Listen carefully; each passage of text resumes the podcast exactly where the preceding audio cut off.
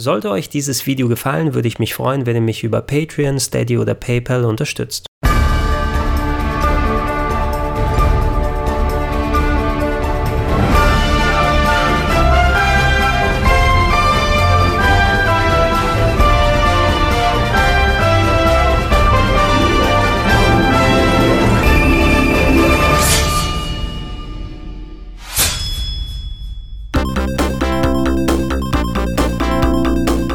Die Suche nach dem berühmt-berüchtigten Legend of Zelda Killer. Ein Projekt, das bei Sega wie viele andere leider zum Scheitern verurteilt war.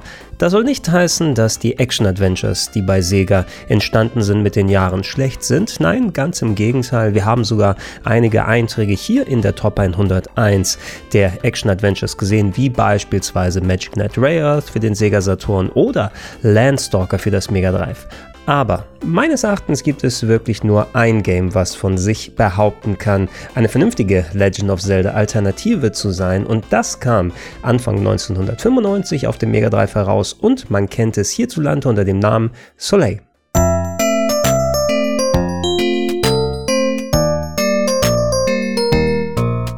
In Japan noch unter dem Namen Ragnar Senti und in den USA als Crusader of Senti erschienen, dreht sich Soleil um den ja, für heutige Verhältnisse etwas unglücklich benannten jungen Corona, der seinen 14. Geburtstag feiert und da nicht nur das alte Schwert seines mittlerweile verstorbenen Vaters erbt, sondern sich auch beim König vorstellig macht, denn damit wird sein Erwachsenenstatus bestätigt. Nach einem kurzen Besuch bei der lokalen Wahrsagerin wird allerdings seine Welt auf den Kopf gestellt, denn auf einmal verliert er die Fähigkeit, mit Menschen zu kommunizieren und kann stattdessen nur noch mit Tieren und mit Pflanzen reden.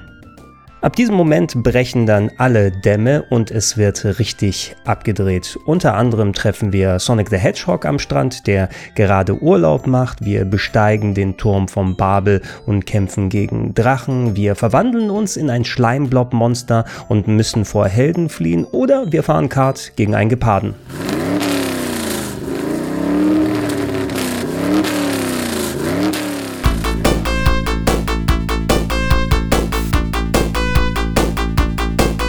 Das Schöne an Soleil ist nun, dass viele dieser Szenen nicht einfach nur da sind, um ein Lächeln auf die Lippen zu zaubern, sondern häufig auch ein wenig zum Nachdenken anregen und auch viele Szenen dabei sind, die wirklich mal etwas ernsthafterer Natur sind. Und das ist eine Sache, die habe ich nicht so häufig bei vergleichbaren Action-Adventures erlebt. Ja, auch die Legend of Zelda Sachen, da ist die Storyline ja gerne mal Mittel zum Zweck, um irgendeine Motivation zum Spielen zu finden, um vom Punkt A zu Punkt Z zu kommen. Aber Soleil war eben eben ein Spiel, das sich ein bisschen was getraut hat, Themen anzusprechen, die normalerweise nicht in so einem Spiel, das für Kinder gedacht sind, verbaut werden. Und äh, dadurch ist es länger bei mir hängen geblieben als viele seiner vergleichbaren Kollegen.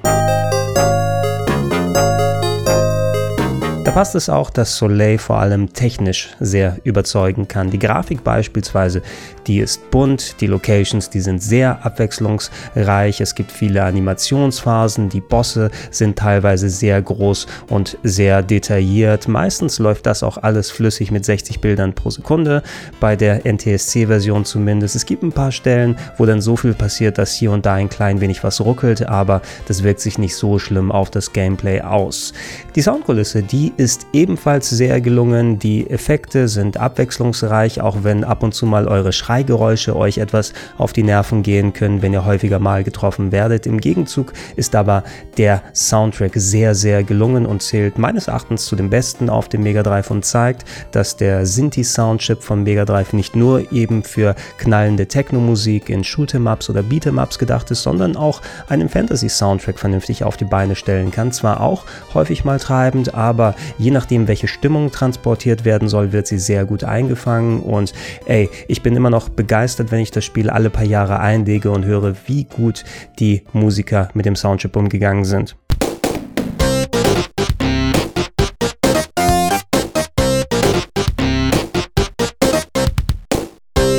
Wo Soleil allerdings nicht ganz mithalten kann, ist in Sachen Leveldesign und der Steuerung. Die Dungeons, die sind hier durchaus in Ordnung. Es gibt ein paar Rätsel, die ihr lösen könnt und vor allem auch eben dadurch, dass ihr nach und nach im Spiel anstatt viele Items viele Tierfreunde einsammelt, die ihr entweder einzeln oder zu zweit jeweils ausrüsten könnt und die sehr unterschiedliche Effekte euch geben, dass ihr beispielsweise euer Schwert werfen und steuern könnt, dass ihr bestimmte Sprungfähigkeiten bekommt und das macht echt Spaß auszuloten, welche Kombination an welcher Stelle was bringt. Aber die eigentlichen Dungeons selber, da würde ich jetzt nicht sagen, dass ihr unbedingt an Legend of Zelda herankommen. Die beschäftigen euch schon ein bisschen und ab und zu dürft ihr auch mal ein bisschen nachdenken, aber sie sind jetzt nicht unbedingt der Weisheit letzter Schluss.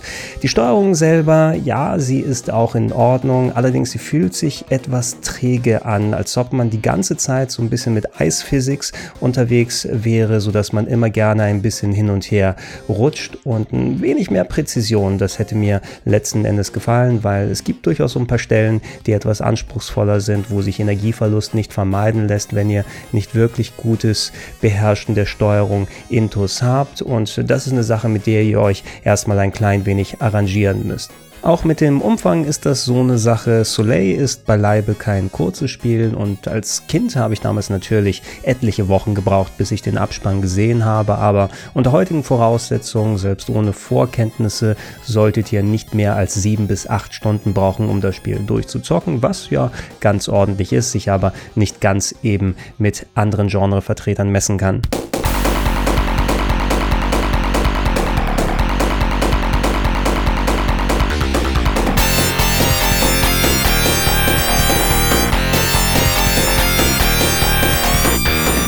Nichtsdestotrotz ist aber Soleil heute noch eben eines meiner schönsten Action-Adventure-Erlebnisse auf dem Mega Drive gewesen und für mich eben auch unter den ganzen Spielen, mit denen Sega versucht hat, der Zelda-Serie Paroli zu bieten, der erfolgreichste Vertreter. Und ich würde es heute auf jeden Fall euch auch noch empfehlen. Leider ist das warum auch immer eines der Spiele, das nie auf irgendwelchen Virtual Consoles oder Mega Drive Collections gelandet ist. Ich weiß nicht, ob es da irgendwie eine rechte Geschichte gibt, denn entwickelt wurde wurde das Spiel nicht von Sega selbst, sondern von einer Firma namens Nextech und ja, keine Ahnung, ob das da irgendwie mit reinspielt. Wenn ihr es also spielen wollt, dann seid ihr auf die originale Mega Drive Version angewiesen, die aktuell zum Aufnahmezeitpunkt noch ja zum Kurs von knapp 60 bis 70 Euro für eine komplette gebrauchte Fassung über den Ladentisch geht. Wollt ihr das nicht ausgeben, dann kann ich euch empfehlen, schaut gerne in das Sprite Seeing, das Retro Let's Play hier auf rpgheaven.de rein, denn Soleil